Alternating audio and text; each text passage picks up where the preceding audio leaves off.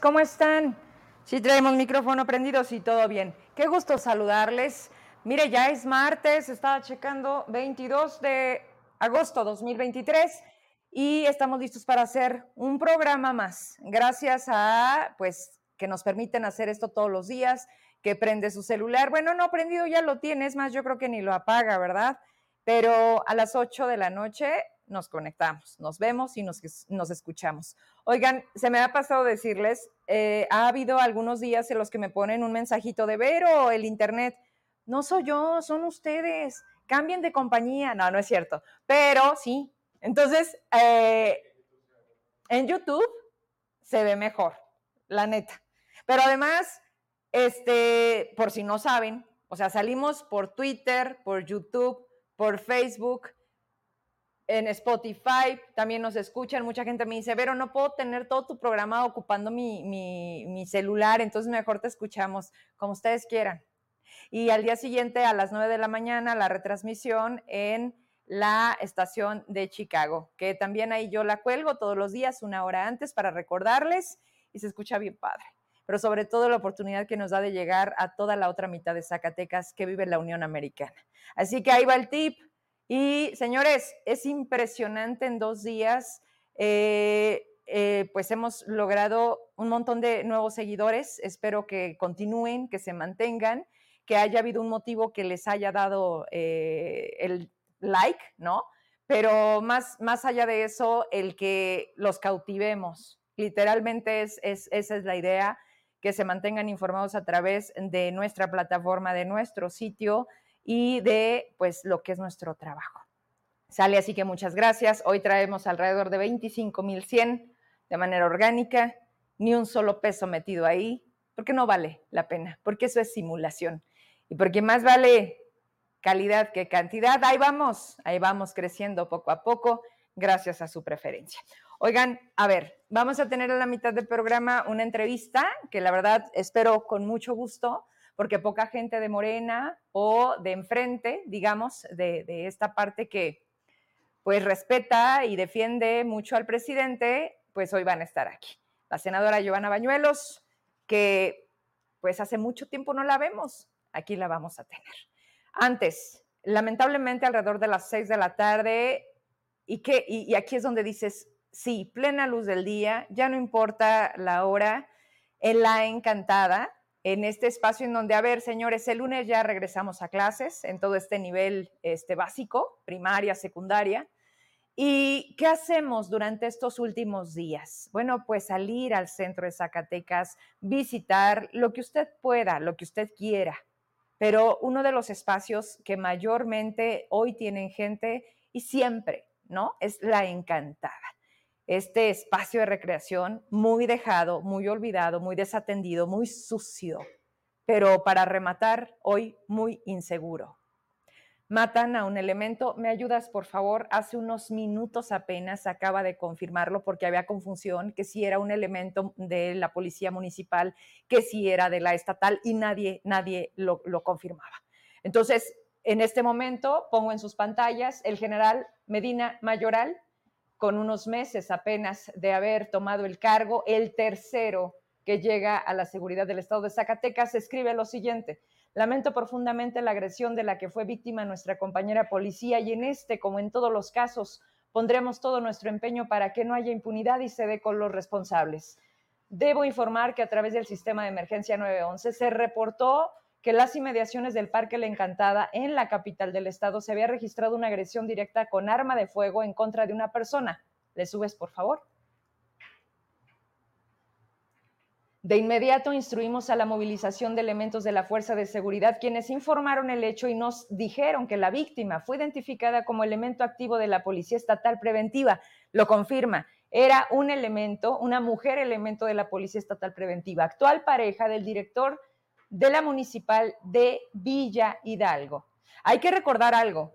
En Villa Hidalgo acaban de, nombrarlo después de los lamentables hechos del secuestro de los cinco policías que a los días aparecen muertos. El, eh, policía municipal de, este municipio, este, pues acaba de llegar, ¿no? ¿Qué, ¿Qué estamos hablando? Un mes aproximadamente. Vámonos con el último párrafo. La agresión se registra luego de diversos operativos realizados en aquella región en donde han sido detenidos varios generadores de violencia. Será la autoridad ministerial quien realice la investigación correspondiente. Hasta ahí. ¿Sí? Ok, regresamos a cuadro. Esa es, la, esa es la parte oficial, esa es con la que debemos de estar. Hace cinco minutos estábamos a punto de entrar al programa cuando eh, el titular de la Seguridad Pública del Estado, Arturo Mayoral, confirma el hecho, pero me voy rapidísimo con un enlace. ¿Ya estamos listos? ¿Me puedo voltear de este lado? Bien, me conecto de este lado y ahorita regreso mientras nos preparamos para la entrevista, porque ya llegó la senadora aquí al estudio. Bienvenida, ahorita Ahorita entramos, a ver.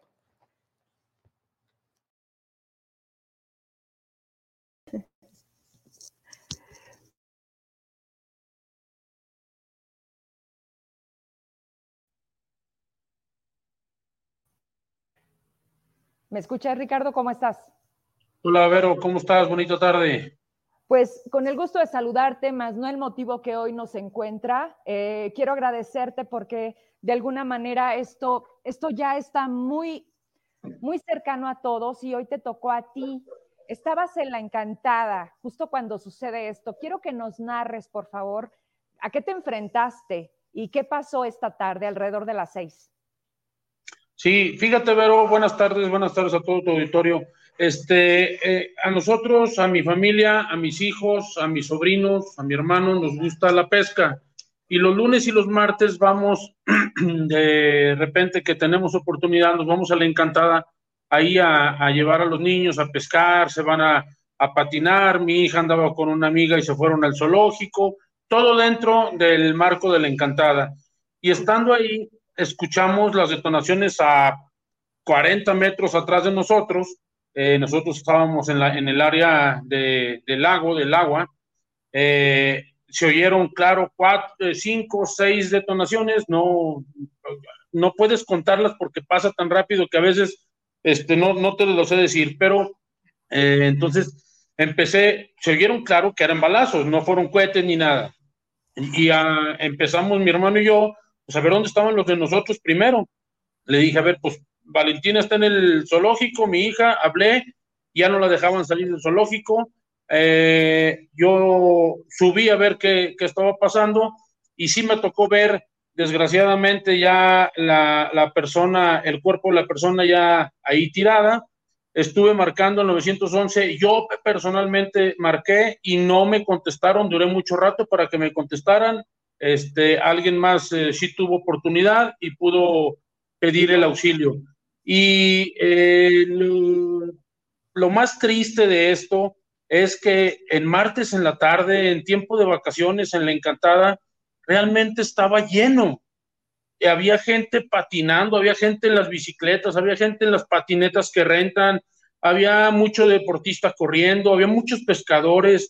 No sé calcularte eh, eh, la cantidad, pero estaba llena la Encantada.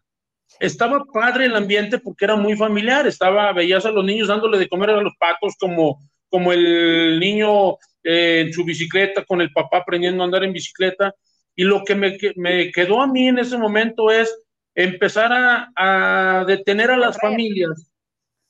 Oye, pero, a ver, antes, Ricardo, o sea, eh, esto, que, esto, que, tú me platicas de cómo se encontraban el previo a las detonaciones, este, e, es como lo que deberíamos de tener en Zacatecas todos los días, pero mayor aún en un espacio como La Encantada. Una vez que sucede esto, que ustedes se dan cuenta que no, no son este, pirotecnia, empieza a correr la gente. ¿Qué, protocolo al interior de La Encantada pudiste ver? Pero otra cosa, te detengo.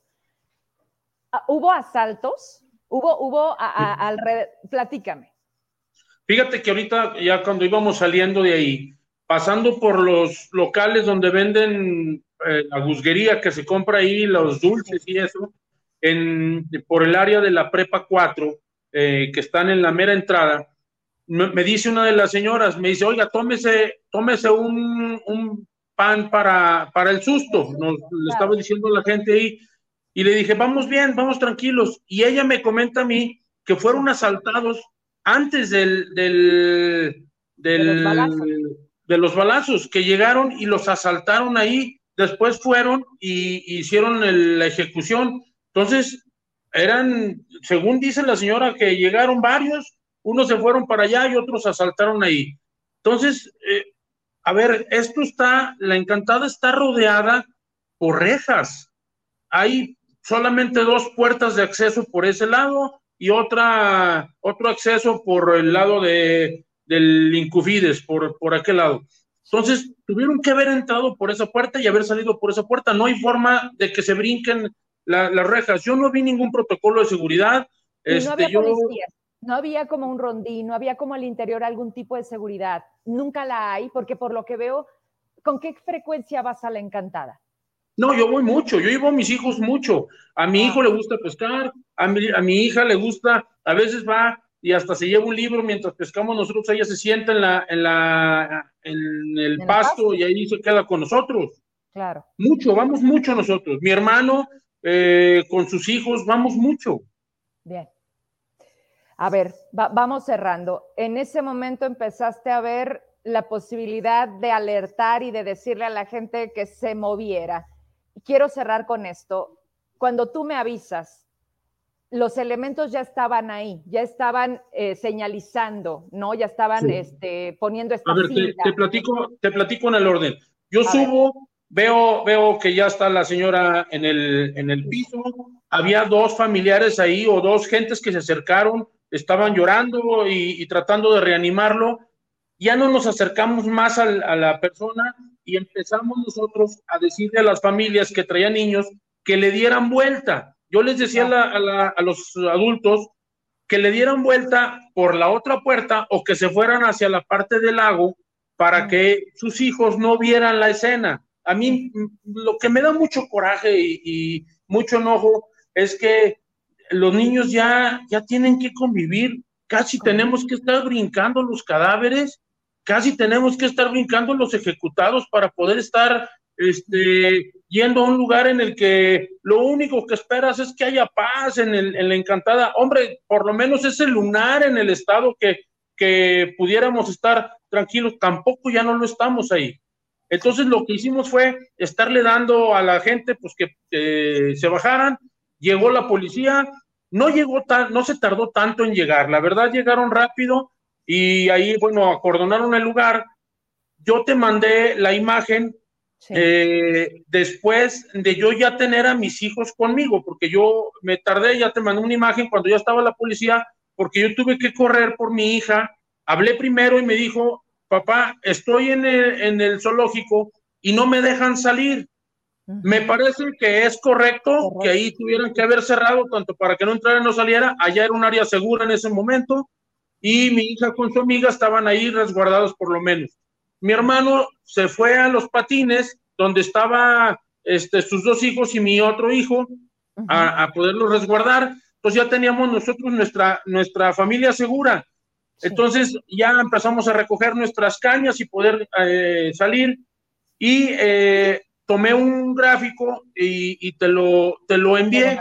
En ese momento se me deja venir a mí la policía y me empezaron a, a, tratarme de detener y me empezaron a amenazar y que borrara la fotografía, me empezaron a hacer ahí este, un San Quintín. Yo le dije que ni le iba a dar el teléfono, ni porque quería que le diera el teléfono, que borrara las fotografías. A ver, no tomé eh, la fotografía, tuviste que no es nada eh, explícito. Sí. Es eh, el fondo y la escena que, que, se ve, pero de lejos, ni siquiera es de cerca. Y después me querían detener a mí, que, que porque yo estaba obstruyendo la, la, justicia, le digo al policía, a ver señor, ahí están, acaban de matar a una persona, yo vengo con mis hijos a divertirme, a pasar un ratito, y usted me quiere detener a mí, hombre, por favor, también tengan poquitita madre. ¿Cómo me puedes detener a mí cuando yo estoy salvaguardando a mis hijos y estoy caminando y, él eh, quería que le diera mi teléfono, que le diera el, mi aparato para borrar, A ver, yo te mandé una fotografía, es la foto que tú, que tú viste, que ni la siquiera, foto que yo publiqué.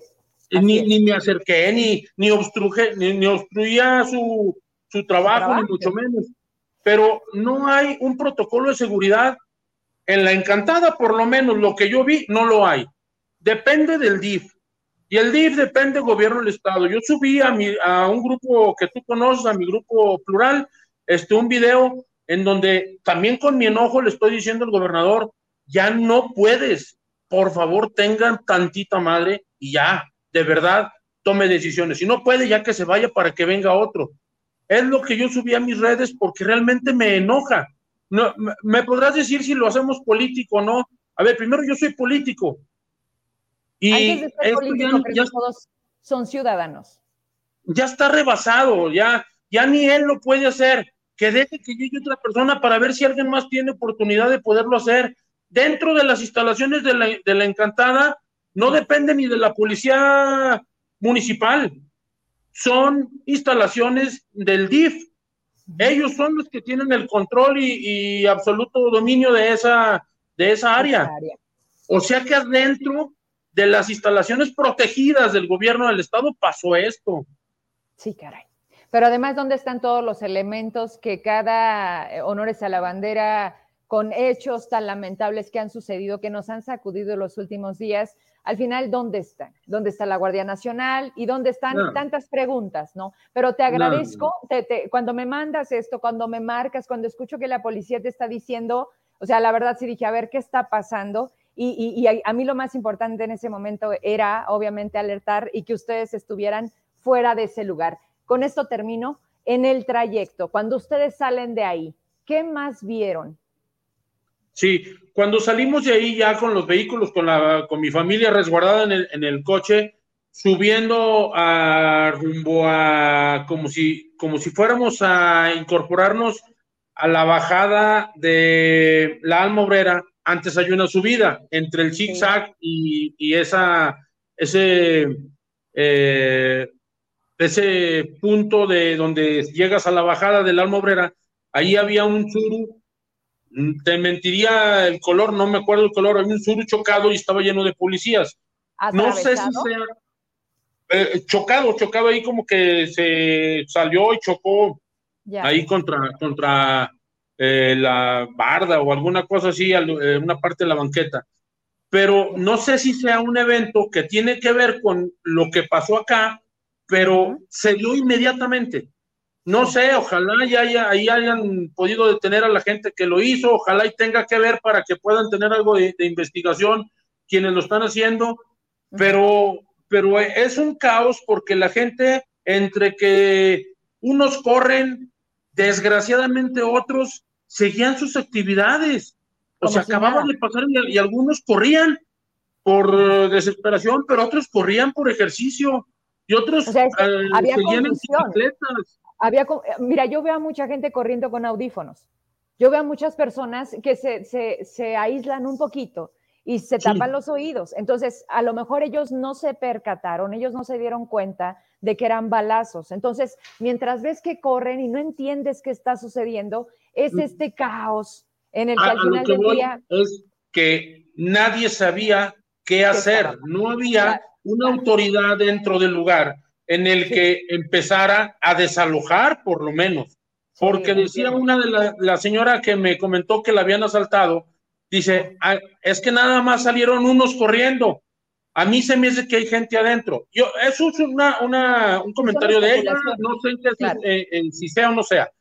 Pero si sí o no, nadie tomaba la decisión, nadie tomaba eh, el, control de la crisis para desalojar, para cuidar, para revisar este, que las familias salieran, los niños desalojaran el área, dejaras de hacer ejercicio por lo menos en ese momento, porque, porque pasó un, un, evento eh, pues por, ponía en riesgo. Por mucho, muy, muy peligroso para, para todos los que estábamos en muchos metros a la redonda, pero tampoco había quien llevara el control de ese, de ese momento. Los de seguridad pues no sé si sea seguridad privada o, haya algún otro, otro tipo de seguridad. Yo eh, creo que, para el tema del parque hay veladores y hay gente pues que te va controlando, que no te lleves los animales cuando los pesques o que no tires basura, algunas cosas, sí sé que anda gente ahí con radios, pero nadie está con una autoridad eh, ni, ni siquiera preventivos, ni, ni nadie, nadie sabe cómo reaccionar.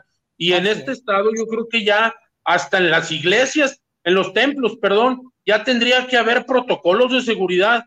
Lo que hacía mi querido amigo Simitrio no estaba descabellado, de verdad, tenía mucha razón. Todos tenemos que, tener un protocolo de seguridad porque la autoridad no lo tiene. A ver, pero hay que hacerlo en casa, ¿estás de acuerdo? A ver, Ricardo, yo creo que después de hoy, para ti como padre de familia, sobre todo por cómo te sentiste de vulnerable, por cómo los pasos se hacían eternos para llegar con tus hijos, tenemos que, o sí o sí, no esperar a nadie a ver que nos diga, oye, ¿dónde nos reunimos? No, tenemos que ponernos claves y decir, si llega a pasar esto, aquí vamos a estar, aquí vamos a encontrarnos y esto puede pasar. No nos queda de otra. Y no, no estoy resignándome ni mucho menos mandando el mensaje de ya no, aquí ya valió madre. No, pero te agradezco mucho. Por ahora, ¿te parece? Este, nos despedimos. Qué bueno que estás bien, qué bueno que tu familia está bien. Qué pena, qué pena que le arrebatan la vida a un elemento más. Siguen matando a los policías en Zacatecas y sí, era su día de descanso. Lo confirma la parte oficial a través de, de, Mayoral. Gracias, Ricardo. Buenas noches. Nada más déjame decirte que yo no sé quién es la persona que, falleció, pero a su familia yo le mando un, abrazo a ella, a, la familia de ella y a todos los que han sido eh, víctimas de esta ola de violencia. Soy un ciudadano que hoy me tocó nuevamente, porque a otras ocasiones me ha tocado también estar enfrente, me tocó y, y ahorita pues también hay que ver la reacción de mis hijos, la reacción eh, psicológica, los daños psicológicos, porque de aquí a que les explicas de que esto no es normal, es un daño que les pasa a ellos. Y hoy a nosotros nos hicieron una tarde amarga, pero hay gente que le acabaron la vida. Totalmente. Y lamentamos mucho eso y, me uno a esto con lo que tú cierras la participación. Qué pena, qué pena, este, y, gracias por haber aceptado platicarnos esta lamentable tarde, ¿no? Que cambió de un momento a otro. Sí, no nos rindamos, Vero, no nos rindamos, no podemos rendirnos. Este es un país y es una ciudad que queremos mucho y tenemos que defenderla. Gracias, te mando un abrazo. Gracias, Vero. ¿Sabías que ¿Listo? Bien, vamos a hacer un espacio y regresamos con la entrevista. ¿Sabías que los residuos de gran tamaño necesitan un manejo especial? En Trash Manejo Integral de Basura contamos con un servicio domiciliar, responsable, consciente y organizado, en el municipio de Guadalupe, Zacatecas, en donde puedes agendar la recolección el año de 1998 marcó mi inicio en el maravilloso mundo del periodismo. Primero la radio me enamoré de los medios, después la televisión. Con solo cinco minutos de dos horas de programa hicieron que las levantadas a las 5 de la mañana valieran la pena, porque de manera casi inmediata me confiaron conducir un noticiero y de ahí para adelante hasta lograr el horario estelar. Combinar los medios con otras responsabilidades siempre ha sido parte de mis días. La perseverancia ha dado ya a un público fiel que sigue cada paso que doy. Trabajamos todos los días para consolidar esto y ser una alternativa libre e independiente. Medios hay muchos y surgen más a cada momento, pero ahí radica el reto, en el cambio, la innovación y lo que difícilmente pocos tienen, muy pocos, la oportunidad de decir las cosas como son. Hoy nos mienten como estrategia y está funcionando. Vivimos en la era de la incertidumbre y el problema no es vivir en una sociedad que acepta la mentira, sino en una que rechaza la verdad. Hemos pagado numerosas veces el precio de decir la verdad, pero amamos hacerlo y lo seguiremos haciendo. Señalaremos a los que se sienten intocables, haremos visible lo que denuncia la gente. No importan colores ni los partidos. Que la gente se informe para tomar mejores decisiones, no solo individuales, sino colectivas. Este es un año importantísimo en todos los sentidos, más en lo político. Muchos actores sin menor mérito quieren seguir en el poder. Nuestro trabajo será mostrarles quiénes son y por qué ahora sí, según ellos, cumplirán o mínimo porque tienen el descaro de seguir diciendo que confiemos en ellos. Vamos por todos, incluso por los que no quieren dar la cara a los cuestionamientos. Soy Verónica Trujillo. ¿Están listos? Nosotros sí. ¿Sabías que los residuos de gran tamaño necesitan un manejo especial? En Trash Manejo Integral de Basura contamos con un servicio domiciliar, responsable, consciente y organizado, en el municipio de Guadalupe, Zacatecas, en donde puedes agendar la recolección de aparatos eléctricos y electrónicos como computadoras, estufas, ventiladores, muebles, colchones y otros objetos. Comunícate con nosotros a número telefónico 492-264-8597 en donde te indicaremos el día y horario en el que podremos pasar por los residuos que no pueden transportar los camiones recolectores. Recuerda, este servicio está disponible únicamente en Guadalupe. Estamos de regreso y estaba volteando a ver a alguien aquí que está presente, que solo así viene. Pero además, no, no es regaño, era, era como una provocación. Y aquí la respuesta. Rogelio Navarrete, que ahorita lo voy a hacer que venga a cuadro, porque para mí él representa mis inicios, eh, mucha enseñanza, sí regaños, muchas risas. Esas mañanas que, ay, hijo de la chingada, me costaba mucho trabajo levantarme a las 5 de la mañana, ¿verdad, mi Roger? Rogelio Navarrete está aquí en el estudio, está acompañando a la senadora Giovanna Bañuelos, que ya les adelantaba cuando arrancamos el noticiero, que está aquí. Y pues bueno, les comparto la cámara para que la vean, para que le pregunten. Este programa está completamente en vivo y vamos interactuando. ¿Les parece? Así que bienvenida, senadora. ¿Cómo te va? Muchísimas gracias, Vero. Gracias. Buenas noches a todas y a todos que nos hacen el favor de vernos. De verdad, gracias por la entrevista. Decir que a través de las redes sociales logré que Vero me hiciera favor de invitarme y me da muchísimo gusto, de verdad, tener la ocasión, como siempre, de saludarte, de saludar a tu auditorio. Y pues aquí estamos, a la orden, contenta, muy contenta de estar contigo. Oye, la verdad es que nos dejaste muchos años no, no, no, no, no son meses. Y, la verdad es que obviamente seguimos el trabajo, nos llega tu información, hay muchas vías por las que sabemos qué estás haciendo. Y, y, la verdad es que aquí siempre, el día que tú me digas, vamos a platicar las cosas de las dos, aquí te espero. Así que espero que sea una de que no te tardes, porque además urge, urge en muchos aspectos. Me viste ahorita, llegaste un poquito antes, escuchabas y a lo mejor me decías, qué está pasando o si estabas enterada o estabas confirmando. Están matando a los policías y creo que tú subiste a tribuna hace ya un tiempo, ¿no, senadora? Donde hablabas justo primero de los salarios, del respeto al trabajo y te quiero dejar, o más bien queremos escucharte, porque en qué se ha convertido todo este reto. Tú no eres nueva en la política, al contrario, ya tienes mucha experiencia, pero ¿qué ha sido para ti el Senado y poder trabajar por Zacatecas? Bueno, en principio decir que ciertamente con la responsabilidad que tengo, no solamente de coordinar a mi bancada en el Senado de la República, sino también de carácter político como integrante de la Dirección Nacional del Partido, no vengo a Zacatecas con la frecuencia que me encantaría hacerlo. Sin embargo, nunca he dejado de visitar por lo menos dos fines de semana al mes distintas colonias, comunidades del interior del estado. Creo que el tema que nosotros estamos viviendo, Vero, sin duda es el mayor reto al que se está enfrentando este gobierno, pero también la sociedad. Es decir que es escalofriante el ser eh, testigos todos los días, a veces parte incluso porque algún conocido, algún ser querido, algún familiar está eh, inmerso en una situación lamentable producto de la violencia que se vive en Zacatecas y que por ese motivo es que nosotros no hemos dejado de, solicitar en lo que nuestra competencia está, Vero, el que exista una mayor colaboración. Eh, en efecto, yo he subido en un sinnúmero de ocasiones a la tribuna del Senado de la República. He tocado muchas puertas en el gabinete federal, particularmente de la secretaria Rosa Isela, del general secretario Luis Crescencio Sandoval, para pedirles y les agradezco muchísimo que haya sido atendida mi solicitud en su momento, siempre ha sido atendida, que nos ayuden en la colaboración entre los tres órdenes de gobierno para pacificar Zacatecas. Tenemos cerca, poquito más de 5 mil elementos del Ejército y de la Guardia Nacional que en distintos momentos han llegado a implementar pues una estrategia que, que todas las zacatecanas y los zacatecanos sabemos no es suficiente, que no ha logrado eh, concretarse en el anhelo que tenemos todos, que es regresar la paz a nuestro Estado.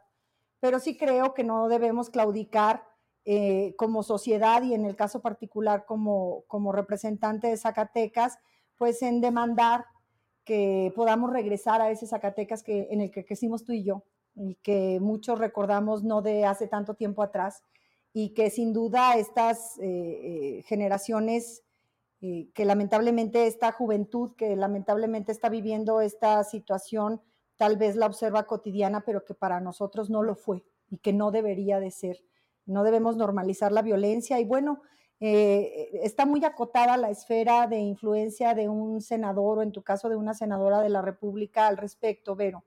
Yo en los recorridos que hago de manera permanente en el Estado, me dedico fundamentalmente a explicarle a la gente cuál es la tarea principal que tienen sus representantes y cómo es que hay esa diferencia en nuestras esferas de competencia de quienes son titulares del Ejecutivo. La gente eh, demanda de absolutamente todos los actores políticos Sin respuestas si toca que no nos corresponden. Claro. ¿Qué si nos toca hacer? Seguir alzando la voz y demandando que en Zacatecas tengamos mayores elementos, mayor cantidad de elementos de la policía, que tengan mayores herramientas para defendernos, para enfrentarse a la situación de violencia que se vive en el Estado, que gocen de una real infraestructura para que puedan desempeñar eh, exitosamente sus funciones, que estén protegidos ellos y sus familias a través de seguros eh, de eh, médicos y de vida, que tengan un sueldo decoroso, Vero, porque eh, la verdad es que también es, es, muy complejo el pedirle a un elemento de la policía, ya sea municipal o estatal, que salga a arriesgar por sus semejantes la vida cuando no tiene armamento, no tiene patrulla, no tiene un sueldo digno, en ocasiones no tienen eh, lo mínimo indispensable, Vero, para enfrentarse a esa adversidad que estamos nosotros viviendo. Entonces, eso es parte de nuestra competencia, eso no lo hemos dejado de hacer. Y también adicional a ello, la gestión directa con los funcionarios del gobierno federal, eh, en el que, insisto, ha existido respuesta en el número de elementos tanto del ejército como de la Guardia Nacional que envían a Zacatecas, pero la estrategia debe de ser coordinada, Vero, debe de ser un esfuerzo de los tres órdenes de, gobierno, debe de participar de una manera mucho más activa el gobierno municipal y estatal. Se debe evidentemente de dar una coordinación plena, no una imposición de una estrategia. Y necesitamos también nosotros como sociedad participar. A mí la verdad es que me parece que es eh, muy lamentable lo que está sucediendo en todo el estado, pero te cito solo un ejemplo, el municipio de Fresnillo, la semana pasada le arrebataron la vida a una persona muy querida de tu servidora y de muchos, de muchos zacatecanos y zacatecanas, como ha sucedido este, eh, lamentablemente de manera cotidiana se encuentran jóvenes ahorita, hay sus cédulas de búsqueda circulando en las redes sociales en las que se pide pues la colaboración de la ciudadanía. Y hoy hay una expresión este Vero de hartazgo que, que no se debe de minimizar, no debes de ignorar. Ciudadanos este, que no tienen interés político, que no traen ninguna eh, vaya intención de más que visibilizar el conflicto que se está viviendo, eh, se aprestaron afuera de las instalaciones de, la, feria de Fresnillo para hacer una exposición dolorosa de las eh, eh, personas queridas a ellos que están desaparecidos o que han sido víctimas de la violencia. Entonces me parece pues que no podemos tener oídos sordos independientemente de que no sea nuestra responsabilidad directa, todos tenemos un granito de arena que aportar para pacificar al Estado. Y por lo menos en lo que a tu servidora compete, Vero, yo estoy dispuesta a hacer todo lo que esté a mi alcance y lo, lo que eh, se requiera para poder contribuir con, con algo, por modesto que sea, para que el gobierno logre resolver ese problema latente que tenemos todas y todos los zacatecanos. Este, este cargo que, que al día de hoy ostentas te, te acerca más a una parte que ha invisibilizado a Zacatecas. Me queda claro que el hecho de estar allá no te limita de tener tus ojos a través de otras personas aquí seguir las redes, los medios de comunicación, a quien tú decides consumir, es una constante de malas noticias en Zacatecas. Me hablas de una Rosa Isela que ha maquillado las eh, cifras, que siguen presumiendo los otros datos, senadora. Y me queda claro, me queda claro el partido que representas, eh, que por él llegas, ¿no? Por, primero por la confianza de la gente, porque eres votada, porque eres reconocida, pero además porque la gente sí hoy está gritando que las cosas cambien. Ahora bien, el gobernador, un gobernador insólito, inaudito, que está ciego que ayer se atreve a decir una serie de cosas que dices, a ver, espérame poquito, ¿qué tomó? ¿No se escucha? ¿Quién lo asesora? O sea, dices, se está, está dando cuenta. Y ayer me aventé un editorial que fue el programa, senadora. aquí, aquí está prohibido venir y no los necesitamos. Es suficiente con lo que ellos exponen. Pero imagínatelo. O sea, es el gobernador y que la gente le esté pidiendo que se vaya, porque lo dijo, ¿no? Si no te gusta tu chamba, renuncia, te doy el 80%, es más, te tocan 200, yo te doy 500. ¿Y sabes qué hicimos? Le dijimos, vete David, no sabes gobernar, te pagamos los cuatro años que te faltan. O sea, ¿tú crees, bueno, primero, ¿qué opinas del trabajo que hasta ahorita se ha comportado como lo que tiene el lugar 32, David Monreal? Mira, a mí me parece que eh, mi opinión puede ser irrelevante incluso, Vero. Creo que, hay un sentir generalizado allá en la calle eh, respecto al desempeño de todas las autoridades. La gente, eso yo con alegría lo observo, está cada vez uno más despierta, más involucrada y mucho más crítica de sus representantes y de sus autoridades. La estrategia en materia de seguridad, solo regreso un poco porque comentas de, de Rosa Isela, que a mí me parece una mujer excepcional que está haciendo dentro del límite de sus capacidades y de su responsabilidad también todo lo humanamente posible y que su estrategia ha sido exitosa. Como referente, yo te digo, es una estrategia que se ha implementado en todo el país. Hay que observar los gobiernos locales, este, eh, porque en San Luis Potosí funciona, por qué en Aguascalientes funciona, por qué en Yucatán funciona, por qué hay otros estados de la República donde la misma estrategia funciona y tenemos estados, evidentemente, como Guanajuato, tenemos estados como Colima, tenemos estados tristemente como el nuestro, Zacatecas. O sea, tiene que ver con el involucramiento también de las autoridades en el ámbito local. Esa es mi opinión.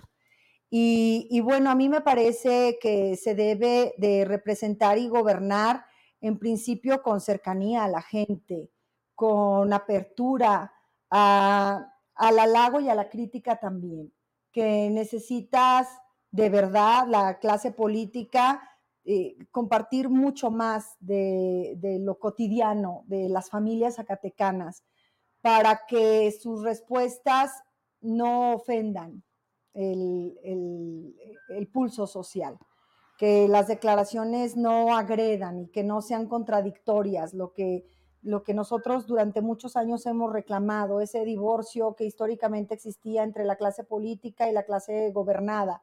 Yo creo que deben de existir atributos que, que, deben de privar en cualquier político, representante, gobernante, que debe de ser eh, eh, la humildad.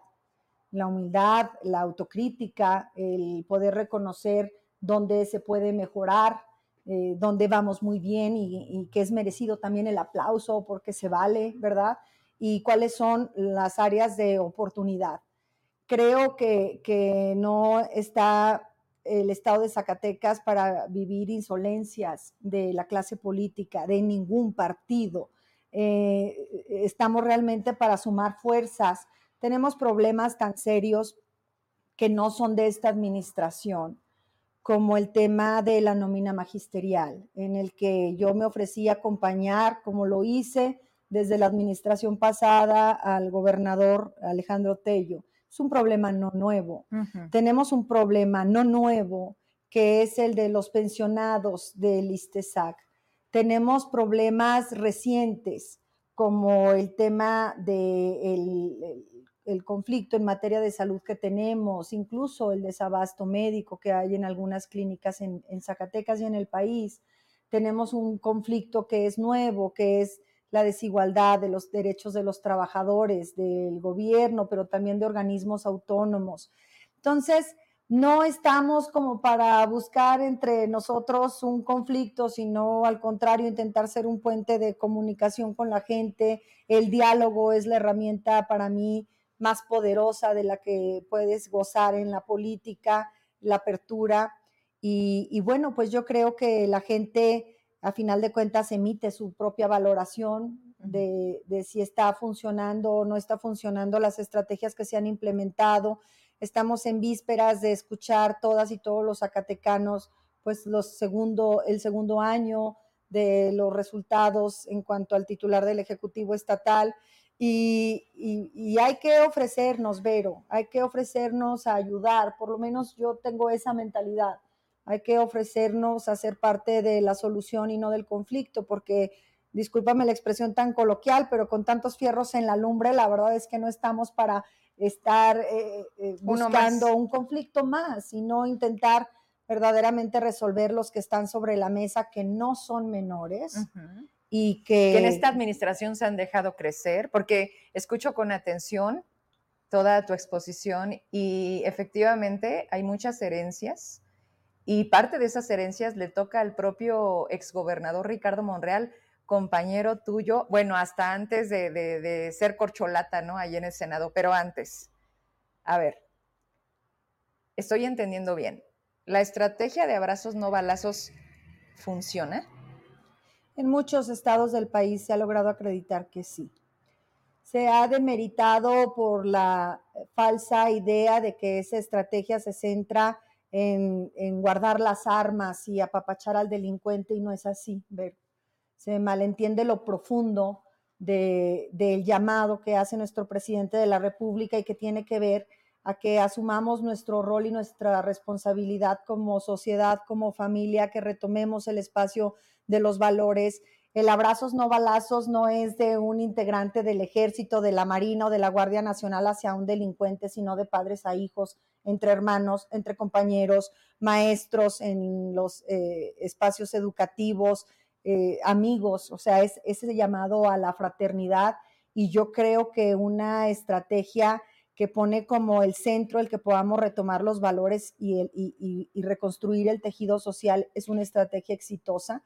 No se están dejando de lado las armas, no se está dejando de lado el entrenamiento militar, no se ha reducido el presupuesto que hay para eh, nuestras Fuerzas Armadas, no se está minimizando el esfuerzo de capacitar a civiles en este esfuerzo mixto de la Guardia Nacional en el que ahora se involucran elementos del ejército y de la sociedad civil, no se ha cejado pues en una estrategia eh, que pueda eh, resolver. Pero el abrazo hace falta y, insisto, entendiéndolo de esa manera, se, se malinterpreta de entonces, nuestras Fuerzas Armadas abrazando a nuestros capos y a nuestros delincuentes, no.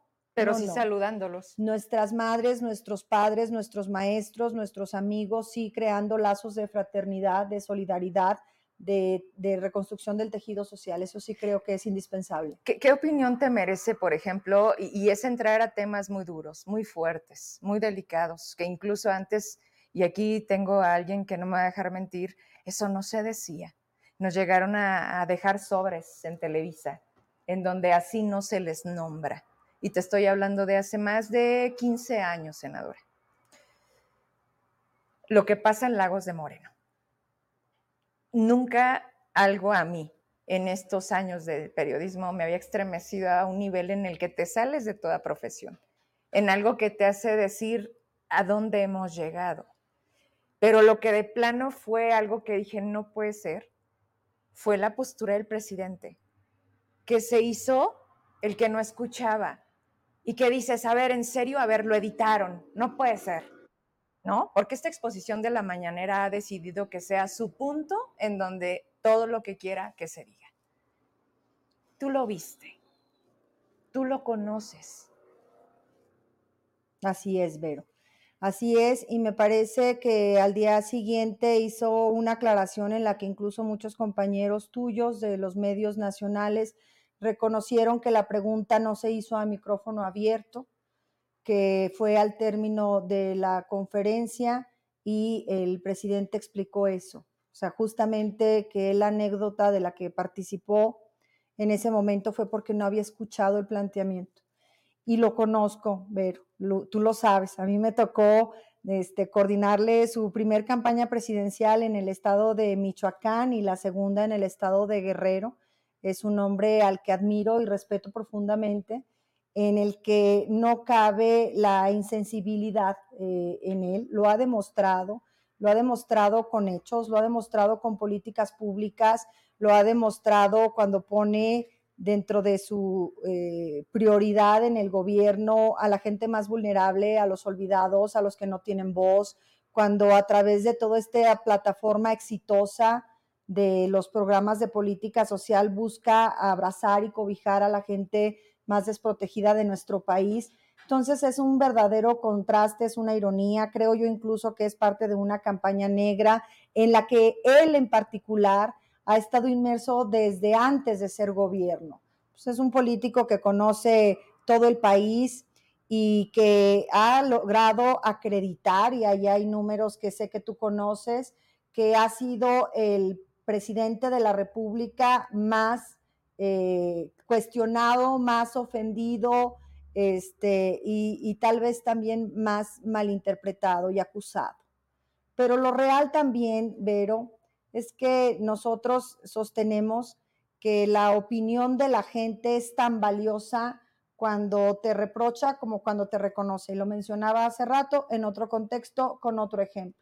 Hoy por hoy estamos a un año de concluir nuestra responsabilidad, él como presidente de la República, yo como senadora, este, y él, él tiene cerca del 70% de la aprobación del pueblo de México. Entonces, creo que, que, sí ha estado inmerso en una serie de campañas de desprestigio y particularmente ese ejemplo que tú me pones con el que evidentemente fue una situación eh, desgarradora que nos conmovió a todos, pero nos llenó de rabia, de impotencia, el observar ese eh, video, por Dios, esas fotografías en Zacatecas también lo vivimos mucho, en otros rincones del país, y creo que qué bueno que como seres humanos no perdemos esa capacidad de, indignarnos, de eh, asombrarnos ante la barbarie y el salvajismo, pero sí, eh, pues recordar, al otro día en la mañanera hubo una aclaración al respecto, incluso de compañeras y compañeros de los medios que reconocieron no haber hecho la pregunta a micrófono abierto, sino al término de su administración. Pero más allá de una pregunta, vuelvo a lo mismo, y no es que defienda un lado, pero sí debo de reconocer otro. Y, y, este contraste de aceptar los errores al presidente no le gustan para nada. Decirle, presidente, te estás equivocando, es una cerrazón, es contra mí, contra mí. ¿De qué medio eres? Y lo hemos visto, ¿no? Una pregunta incómoda es, sí, claro, y, y se va contra el reportero y se va contra el medio de comunicación. Y eso ha expuesto que, bueno, los números también aquí están. Los periodistas que matan, pensando que con eso van a matar tantas investigaciones de las que de ninguna han puesto contradicho, ¿no? Pero ahí te va. Y me pongo desde mi lugar, respetando el tuyo. No tenía que ser una pregunta a micrófono directo, tenía que ser un tema de su agenda. Era incluso al que le tenía que dedicar más porque los ojos de este país y no solo de aquí, porque le dio vuelta al mundo, obligaban a un presidente a hablar al respecto. Se me hace, y te lo digo con lo que representa, muy ridículo que al día siguiente de, no, sí, la prensa es que no quieren, ya hasta tiene una sección que se llama lo que no dije o lo que ustedes querían entender. O sea, de verdad, es una burla la que todos los días hace uso en esa mañanera, lo digo yo porque así te sientes como medio de comunicación. Pero además, sus corcholatas, senadora, que eso es otro ridículo completo. La lana que están gastando para ver cuál le gusta al presidente. De eso también te quiero escuchar, porque de verdad tú vives una historia distinta. O sea, el hecho de estar cercana, porque eres PT, ¿sí? Y seguirás siendo PT. ¿Ok? Así es. ¿Y vas a buscar la reelección? Sí, sí, sí la voy a buscar. Ok, porque vi muchos espectaculares en Zacatecas, pero de Zacatecas para allá. Y hubo voces que decían que te interesaba la capital. A mí, sinceramente, se me hizo irrisorio, porque dije, a ver, puede ser, ¿te gustaría? Mira, me regreso un poquito porque para mí sí es fundamental el, señalar que los medios de comunicación, muchos de ellos a los que directamente el presidente señala, que no son la mayoría, eh, sienten lastimados sus intereses, Vero, eh, derivado de que a partir de esta administración, pues no solamente no se sostuvieron los convenios multimillonarios que se tenían en administraciones anteriores, sino que pues se hizo transparente y pública la información de las cantidades multimillonarias a la que los grandes corporativos, no hablo de los medios modestos, no, me refiero a los grandes corporativos en términos de comunicación, eh, estaban acostumbrados a recibir del gobierno. Y para mí de ahí derivan muchas cosas. Eh, un, un, presidente que fue tres veces candidato, por cierto, nuestro candidato orgullosamente el PT, y que durante los tres procesos electorales, y yo tuve oportunidad de vivirlos de cerca, era algo que eh, él ha descrito bien, o sea, era una mafia de poder.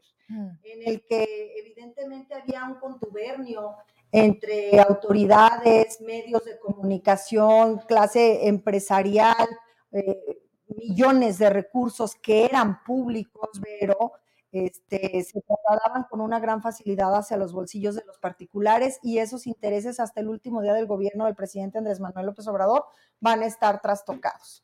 Entonces, eh, yo coincido y comparto mucho la política del presidente. Eh, de verdad es que a mí en lo personal me enorgullece mucho formar parte de esta etapa histórica en nuestro país en el que logramos poner en el centro a la gente más necesitada, yo soy de las que sostengo que por el bien de todos, primero los pobres, era un eslogan de campaña en el 2006 y se, se, convirtió en una causa tal vez la más importante de nuestra lucha y que recientes números que ha dado a conocer el Coneval logran acreditar que más de 9 millones de mexicanos hoy no pertenecen a las filas de la pobreza o la pobreza extrema. Y para mí eso tiene un gran significado y un gran valor. Como también vero decir que, que evidentemente hay temas pendientes. Yo no soy una aplaudidora oficial, yo hay temas en los que coincido con el presidente de la República y los avalo, los voto, los defiendo. Hay temas en los que no. Y, y, has votado en contra? Claro, por supuesto, la eliminación del fondo minero. No solamente lo voté en contra, sino que fui de las pocas este, eh, senadoras que defendimos porque logramos acreditar muy bien el beneficio que un recurso de esa naturaleza a estados tan empobrecidos como el de Zacatecas le ayuda. Y esa era una política del presidente Andrés Manuel López Obrador. También hubo muchos fideicomisos que se eliminaron en los que yo no estuve de, de acuerdo y no fue el anonimato del voto en un tablero. No, yo me subí a la tribuna y dije por qué no estaba de acuerdo en el que se eliminara el fideicomiso de protección civil. Si yo a los 21 años era subdirectora estatal de protección civil y bomberos y sé muy bien la naturaleza de ese tipo de instituciones, evidentemente que nosotros también nos subimos a defender y le votamos en contra el tema de, de los exbraceros porque estamos en un estado migrante. Mi abuelo eh, falleció esperando que se resolviera el tema de que le llegara el recurso de su pensión de años de trabajo y aparte un, trabajo muy arduo y que comparten esa causa miles de zacatecanas y de zacatecanos, muchos de ellos ya ni siquiera están con nosotros. Entonces, no, pero en lo que sí estoy de acuerdo, me gusta argumentarlo y defenderlo y, yo creo que, que, la gente ha concedido la razón que había una gran necesidad, Vero, de que se le diera un golpe de timón a esta administración que dejara de ser de privilegio de unos cuantos y que se pusiera al centro, insisto, a la inmensa mayoría.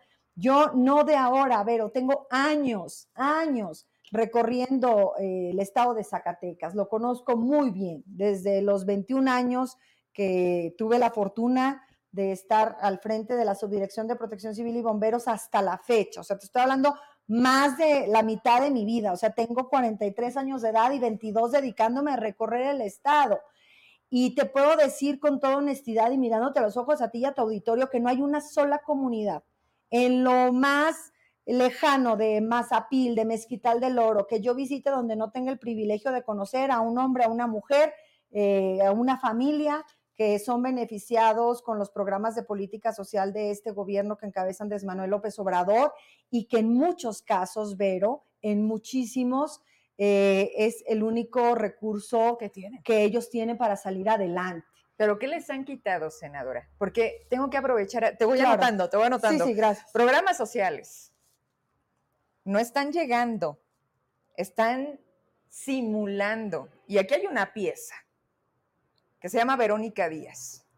Así como te dicen gracias por lo que hoy nos dan, también seguramente te han llegado denuncias o nadie te ha dicho, no, no, no, aquí todo bien. No, oiga, senadora, ¿nos puede ayudar? Fíjese que desde hace tres meses no me llega el apoyo porque hay un error.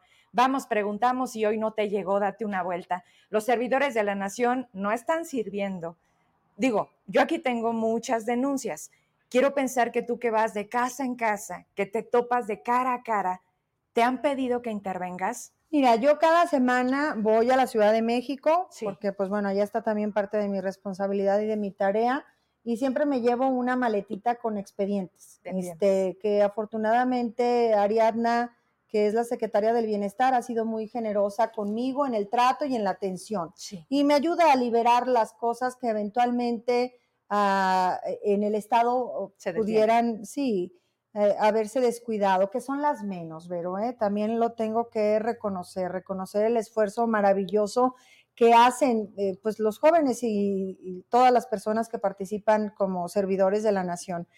Creo que eh, es evidente, acaba de arrancar o el más nuevo de nuestros programas del gobierno federal es el de las personas con discapacidad y ahí es donde me he encontrado un poquito más, de solicitudes ¿eh?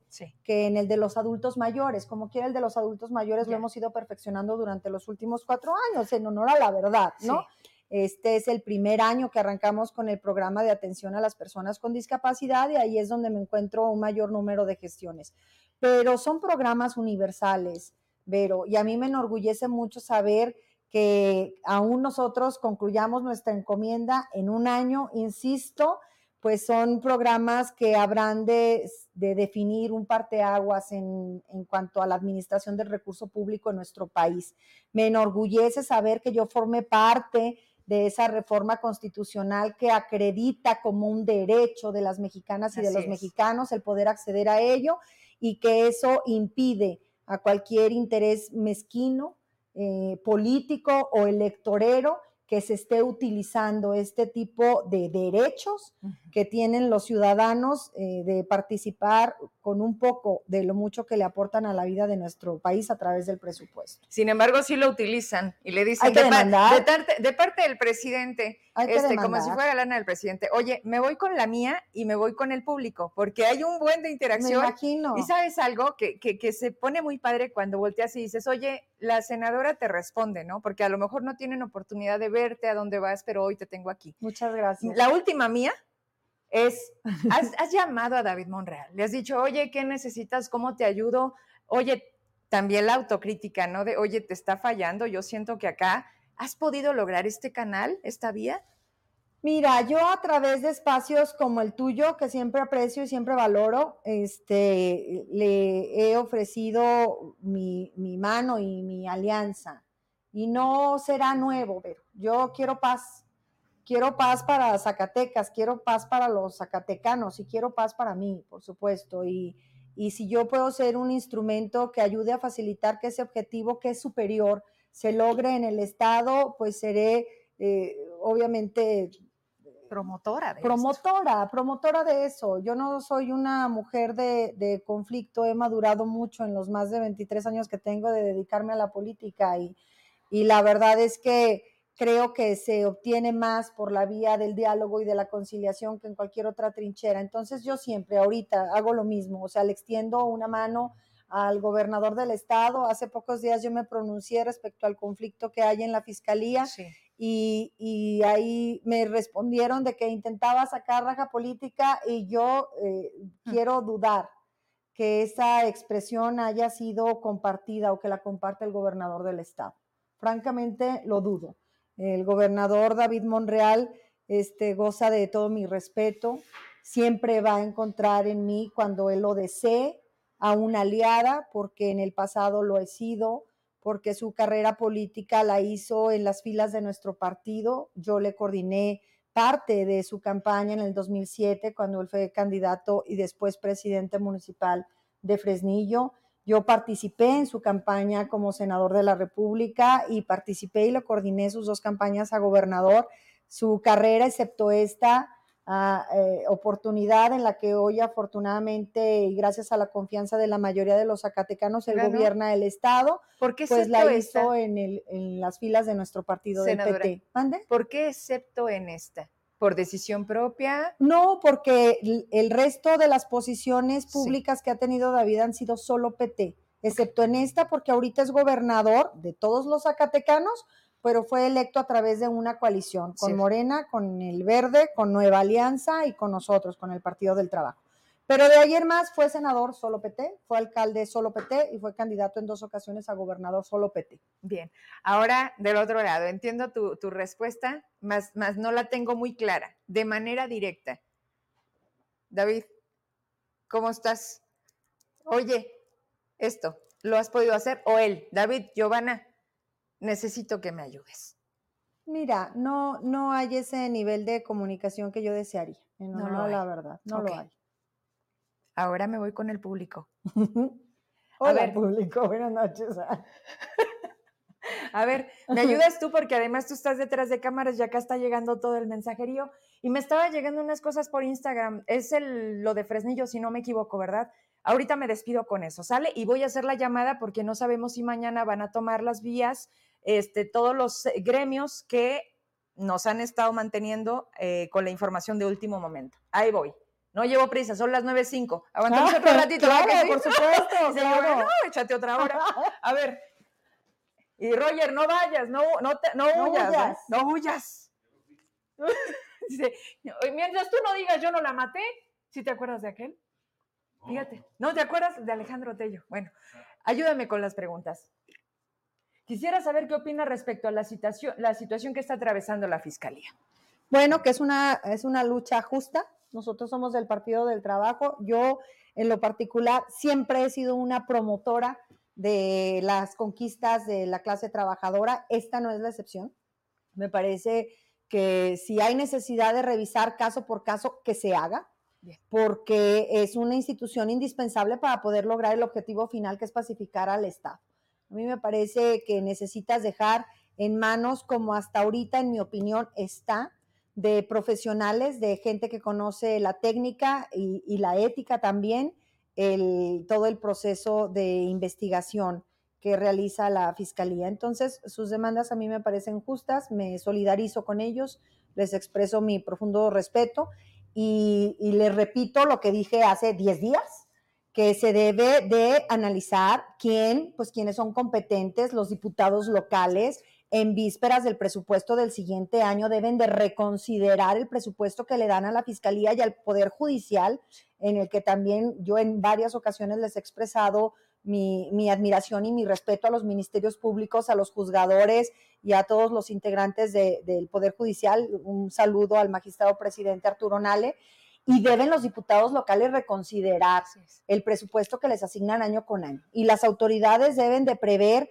la solución pronta a este conflicto que se está viviendo en un reclamo que a mi juicio es legítimo de todos los colaboradores de la Fiscalía de, General del, Estado. Y que ya van tarde. Ya cumplimos el mes, hazme el favor. Y eso obviamente trajo más problemas. Otra pregunta, dos más, ¿sale? ¿Qué opina de la situación del Estado?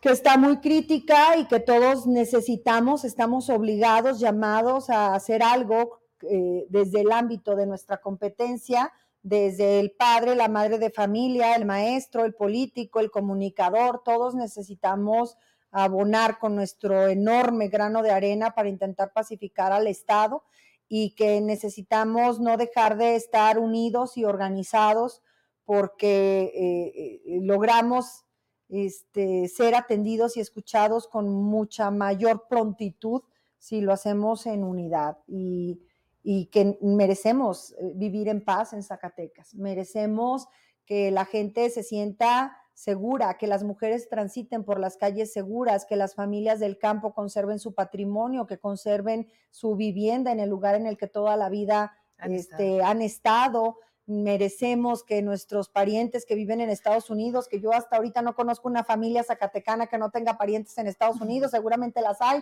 pero son las menos, que vengan a visitarnos como lo hacían en el pasado, a convivir con nosotros en temporadas especiales de estrechez familiar. Necesitamos blindar nuestras carreteras, necesitamos cuidar a nuestros niños, necesitamos proteger incluso a nuestros policías.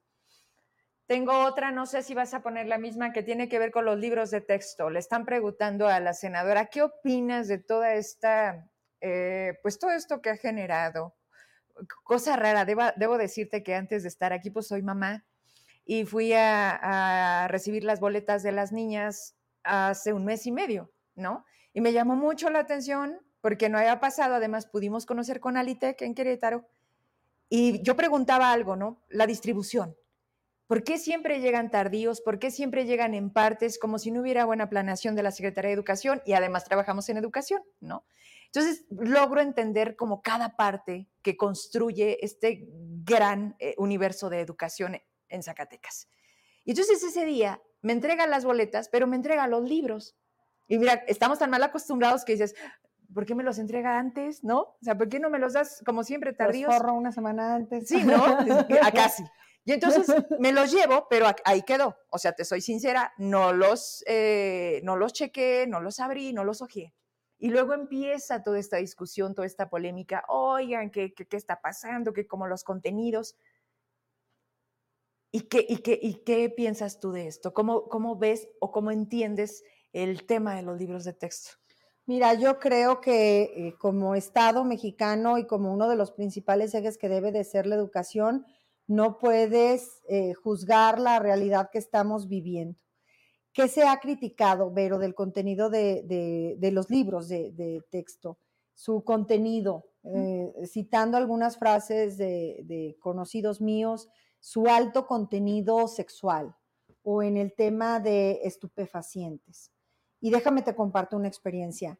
Nosotros que hemos estado luchando contra la trata de personas, que estamos luchando porque se evite el matrimonio infantil forzoso, que estamos luchando contra los embarazos prematuros y que de manera reciente emprendimos una agenda en todo el estado de Zacatecas en materia de prevención de adicciones, con acento en eh, distintos estupefacientes como el fentanilo y sus consecuencias, yo te puedo decir que lamentablemente de lo que los adultos hoy queremos cuidar a nuestros hijos, ellos están expuestos en sus centros eh, de, desarrollo escolares.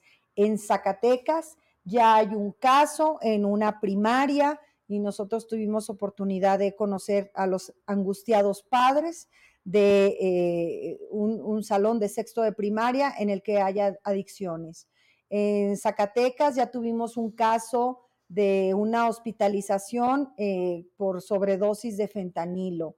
En Zacatecas tenemos a madres de 13 años, de 12 años, y no producto de violaciones, sino de aparentes decisiones de, niñas, porque lo son, por lo menos en mi opinión, aún, o si no, por lo menos están en una etapa de formación y de desarrollo.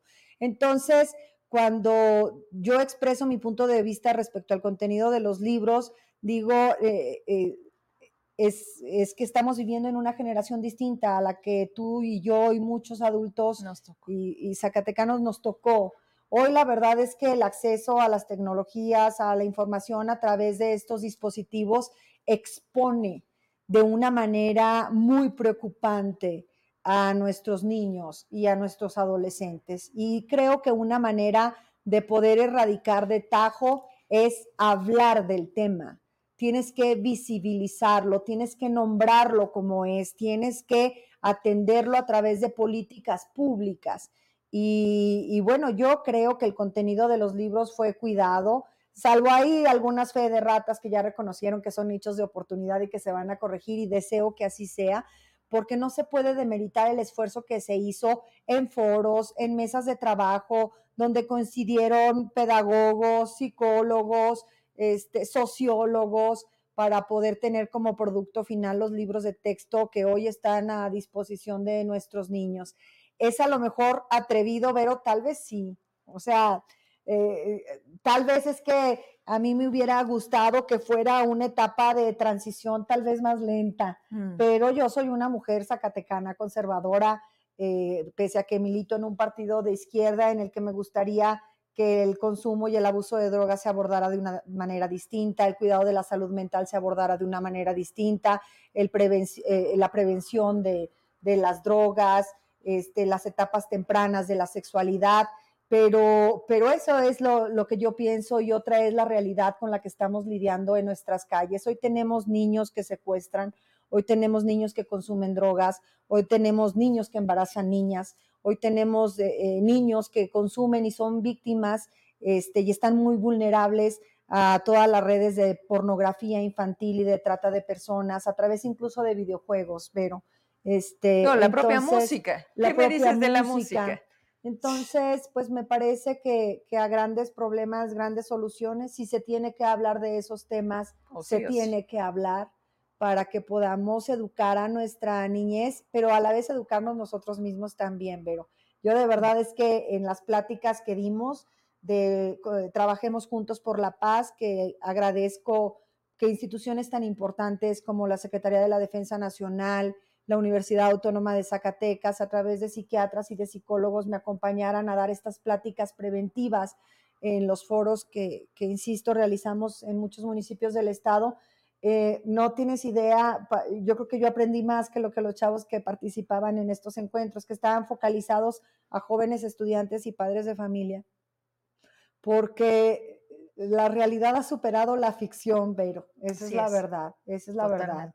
Hoy tenemos drogas que con el primer contacto se consideran adictivos, solo por hablarte del fentanilo, algo que a mí me quedó clavado y realmente estoy preocupada por eso. Una dosis que en la calle consigues a 40 pesos es realmente económica, o sea, te cuesta, eh, eh, está a la mano de, muchas personas, de muchos niños, pero eh, una sola dosis de fentanilo es 50 veces más fuerte que una dosis de heroína y una sola dosis de fentanilo es 100 veces más fuerte que una de morfina que nosotros sabemos la morfina pues es un medicamento que se utiliza en etapas ya muy avanzadas de enfermedades este, delicadas y pues conocemos los efectos de la heroína. Entonces el saber que hoy eso está circulando en nuestras escuelas, en nuestras calles, en los círculos de convivencia, pues la verdad es que necesitamos empezar a hablar del tema y a generar conciencia al respecto. Ese es en cuanto al tema de las drogas. A mí me gusta mucho el tema del cuidado y la protección de nuestra salud mental y me gusta mucho también eh, el, hablar en una etapa preventiva del pleno goce de la sexualidad de las personas, porque creo que eso nos, nos ayuda mucho a que vivamos una situación como la que estamos viviendo hoy de descomposición en el país. Bien. Cerramos, ¿tienes algo más? Hay muchas cosas, pero hasta aquí le voy a dejar. Senadora, no te tardes en venir. Yo ya traía un rezago y, no y sabes algo que, no nos alcanzaría, porque son muchas cosas las que la gente quisiera saber, las que la, gente también quiere, quiere escuchar y quieren contraponer en muchas este, ocasiones el que, el que sí se reconozca el problema. Yo creo que lo, lo dijiste claro, yo trato de todos los días evidenciar que si no entiendes no lo vas a poder solucionar si no lo reconoces, pero mayor aún cuando estás dándote cuenta que lo estás dejando crecer. Eso es una irresponsabilidad muy grande porque quienes están en la política, porque tú no estás a fuerzas, tú has querido estar y además dices, lo sé hacer. Con esto yo me despido, a reserva de, de también tu comentario final. Qué impotencia a la que te debes de enfrentar cuando son 500, 128. Ah, esto, eh, congresos, Congreso 500, senadores 128. Pero que la cosa tiene que ser siempre por mayorías.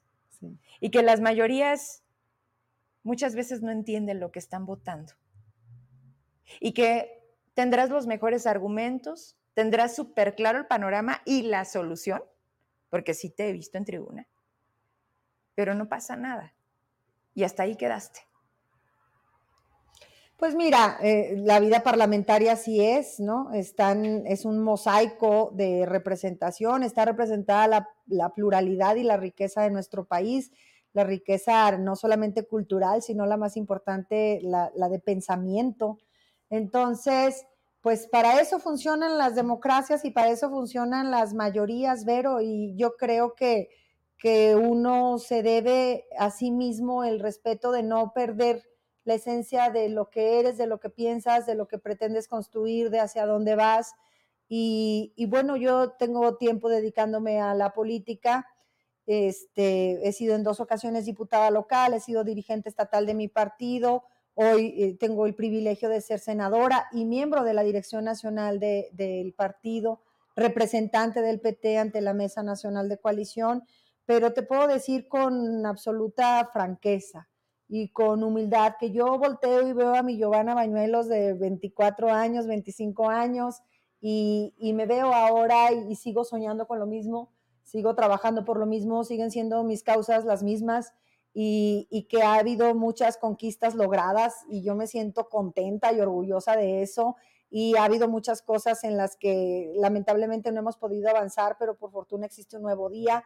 Entonces, pues hay que echarle para adelante, Vero, pero yo creo que siempre con esa objetividad y con esa crítica y, y, la humildad. La humildad yo creo que es de las principales virtudes o debería de ser de las principales virtudes que, que gocemos, por lo menos quienes nos dedicamos al servicio público, porque necesitas escuchar a la gente, necesitas escuchar su opinión y su opinión es la que debe de moldear tu actuar, según yo. Y, y bueno, pues estamos en esta lucha, en esta batalla, con saldos a mi juicio más positivos que negativos, pero sí con retos, con retos muy importantes enfrente que resolver. Te agradezco mucho reina, que hayas venido, este, te espero pronto, eh, es necesario. Y puedo, respeto mucho tus luchas, eh, pero debemos luchar más por Zacatecas. En este intento de o sí o sí me escuchas, de o sí o sí llevo, te lo digo rápido, Claudia Naya, que viene mucho y que acepta también entrevistas, me dice que por correo electrónico le responden cuando quieren hablar de seguridad veo que tú no, veo que tú sí te sientas, veo que a ti sí te, te, te, tienen más cercana. Y como me lo decías al principio, y así deseo terminar, hasta que se cansen, porque tú eres representante de Zacatecas, no de Andrés Manuel. Claro. Y también esa parte de no cambiarle ni punta y coma al presupuesto, que no es tu cancha, me queda claro, pero va al Senado, regresa al Congreso uh -huh. y no dice nada. Entonces, yo nada más te pido ahora sí esas dos cosas, ¿no? Denuncias muchas de los programas sociales que no están llegando, que se están mal utilizando, ahí ver, ¿no? La línea, dónde se está con yendo. Mucho ¿no? gusto, yo puedo ser con y, y seguir luchando. O sea, porque aquí en Zacatecas las cosas no van bien. Tenemos a alguien que está en el poder, que quería estar, que fíjate, el día que tomó protesta, como, como el contraste de la vida. Quiero ser el mejor gobernador que haya estado en Zacatecas y ya queremos que se vaya. Pero bueno, muchas gracias, Giovanna. Buenas noches. Muchísimas Oye, ¿qué gracias. hacemos? Porque yo sí cumplo. Ay. Ay. Pero buenas noches, saludos cordiales a Rogelio Navarrete de parte de la señora Lolita Acosta. Ay. Oye, pero yo quiero que salga Rogelio. Vente, Navarrete. ¿Puedes abrir la cámara? ¿Qué, qué podemos hacer? No, sí se puede. Sí se puede, ven acá. De, mira, que se puede, se puede. Mira, vente aquí. Ya no estás en Televisa. Un minuto. Estás con Vero. Aquí todo se puede, estás con Vero Trujillo. Oye, para que no sepa, Roger se fue a comunicación social. Tú no te vas a nada. A ver, ahorita, ¿qué hacemos ahí? Ahorita, ahorita lo arreglamos. La senadora. van a escuchar esa voz. Esa voz, sí te extrañas, Navarrete. Ya te Espérame, extraño, ¿verdad? Van, van, a, van, van a acomodar la cámara. No se vayan. No se vayan. Dice la senadora Giovanna, una mujer de principios, de una trayectoria política digna. Saludos, Vero, de la maestra Alma. Maestra, muchas gracias por vernos, a todos de verdad por, por involucrarse. Aquí la cosa se trata de que le entremos todos a todo, ¿eh? A la crítica, claro. a la cosa buena, a la cosa fea. Porque... Te voy a entrevistar, ¿Escucharon eso? Aquí no, no, se puede editar. Es cuanto. Tú dime, ¿sí? ¿Sí da? Júntense, júntense poquito. Ay, ay. A ver, ya con esto me despido. Es que la verdad tengo que aprovechar la oportunidad. Ya van a ver a, a Roger. Denise te está mandando a saludar. ¿Te acuerdas ah, de sí, Denise claro, Ortiz? Sí, sí. Nuestra productora, la que nos gritaba. Era muy tranquila, no claro, muy no, buena sigue, persona. Sigue muy tranquila. Sí, muy, muy buena persona. Ahí está Roger, ¡yay! Lo logramos, gracias. Oye, Roger, qué gusto verte. El gusto es mío, Verónica. ¿Cómo te sientes? Pues sorprendido contigo, ¿no? ¿Por Muy qué? profesional, este, Ya crecí. incisiva. Sí, Este, con eso tus me preguntas. enseñaste. Estaba asustado con esta entrevista que le hiciste a la senadora, pero muy bien, Oye. excelente. Oye, yo, yo la vi a ella Sí, no, muy no, tranquila. claro, ¿Sí claro. vuelve? Sí, próximamente. Sí, Va a estar Giovanni. aquí. Siempre que me invite. Siempre, ¿En serio? Siempre. Le ponemos fecha de una vez antes de, dejarte ir. Claro. Oye, ¿cómo te trata la senadora? Muy bien, muy bien. Sí. eh, Pues puedo hablar muchas cosas ah, positivas de ella. ¿Qué has aprendido de esa ciudad de la furia? ¿Cómo te ha tratado México? Pues yo no me quería ir, me llevó la, sen- la senadora, ¿no? Oye, ¿cómo lo convenciste? Este, Fíjate que es el único que le he rogado en mi vida. O sea, ni a tu viejo. Ni a mi viejo. mi Oye, por cierto, saludos. ¡Viejo! Ni a mi viejo. A Rogelio Navarrete le he, roga- le he rogado siempre. Oye, ¿pero qué le Y dijiste? para llevármelo a México no fue la excepción. Lo esperé nueve meses o cuánto, amigo. no, un mes. En Ah. octubre empecé contigo. Empezaste en septiembre y octubre ya estaba trabajando contigo. Sí. Ah, bueno, más le vale. Entonces, la pasada, la pasada fue lo que le esperé casi un embarazo. Eso, era lo que te iba a decir, oye, nueve meses. No, es mucho, mucho. Se hace del rogar y vale la pena que se haga tanto el rogar, es sumamente Lo vale. profesional. Sí, sí, sí. Eh, me coordina, o sea, coordina a los asesores del grupo parlamentario. Entonces, creo que su profesionalismo ha destacado de una manera muy significativa, ya no solo para mí, sino para los cinco senadores más que integran nuestra bancada.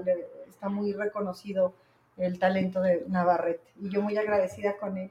Qué bueno. Ya en un año nos regresamos, de verdad. Sí, Oye, o o, quién o sabe, más, ¿verdad? o Sí, vamos por claro, más. claro. Oye, no, nada más quería aprovechar de verdad la oportunidad de, de tenerte. Habíamos ya tenido comunicación previa. La senadora ya nada más nos faltaba por dar la fecha. No te dejaste. En cuanto te echaron el gallito, brincaste. Estaba Gerardo Ramírez. No se me olvida porque me dice, Sí. acabo de estar en una reunión con la senadora. Le dije, ah, por cierto, aquí no ha pasado, ¿no?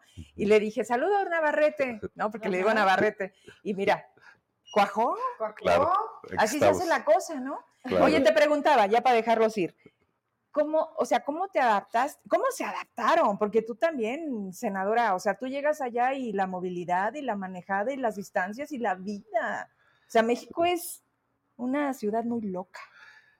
Es una ciudad compleja, pero empiezas a amarla este, de la noche a la mañana, ¿no? Ya te enamoraste. Sí, sí, sí, es una ciudad este, que sigue siendo difícil en algunas cuestiones para movilizarse sobre todo, Sí. pero ahí encuentras eh, también de todo, una oferta cultural, este, espacios eh, muy, muy bonitos, este, gente de todas partes de la República, Sí. este, y aprendes mucho, ¿no? Aprendes mucho, valoras mucho ese México tan especial que es la capital de la República. Y por supuesto, en el trabajo, pues eh, también son de, de retos y de crecimientos constantes. Oye, qué bonita voz tienes. Gracias. Vero. Gracias, Sí. Vero. Sí, sí, sí, sí, te extraño.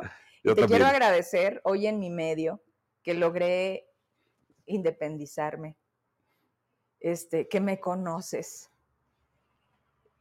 lo que nos ha costado. Claro. Bueno, déjenme comentar que Verónica y un servidor trabajamos este, bastantes, eh, bastante tiempo. Años. Y este fue un proceso también muy interesante, es, porque pues, debatíamos mucho, siempre muy crítica, a veces con visiones este, diferentes, Sí. pero hicimos una muy buena mancuerna. Éramos, creo que, periodistas este, independientes pese al lugar donde estábamos. Oye, en el- dile, y, y eso nos costaba también ver, ciertas Navarrete, cuestiones y regañadas, ¿no? ya Pero, no estamos adentro, ¿ok? ¿no? Claro. ¿Qué te decían en el pinche apuntador? Dímelo. No, pues uno tenía Bájale que de defender uno su ética, ¿no? Y creo que lo logramos. Sí, pues tanto que te corrieron. Dice que, que un exgobernador. ¡Ay, güey! Oye, nos echamos otra hora, ¿te fijas? No, no, no, no, no, ya. Oye, maravilla. Mi vida, te, te moví todo, discúlpame. ¿Me da la cámara? Sí, bueno. Ay, gracias. La Gracias, verdad es que estas que salieron, este, salen de acá. Me conoces y sé que, que tú también, senadora. Bueno, también y- Te quiero mucho. Muchas gracias. Gracias, este, porque en los momentos más difíciles estamos más parados. Y eso de verdad me llena de mucho orgullo. Y no solamente aquí, ya logramos una corresponsalía nacional, que lo digo de verdad con todo lo que esto representa. Así que gracias, senadora. Este, te espero pronto. Y Roger, Cuando te quiten la chamba, pues aquí vemos qué hacemos. A ver si, si Sí. ¿No te gustaría regresar? Claro, claro. Sí. Pero también me gustaría quedarme otro tiempo por ahí.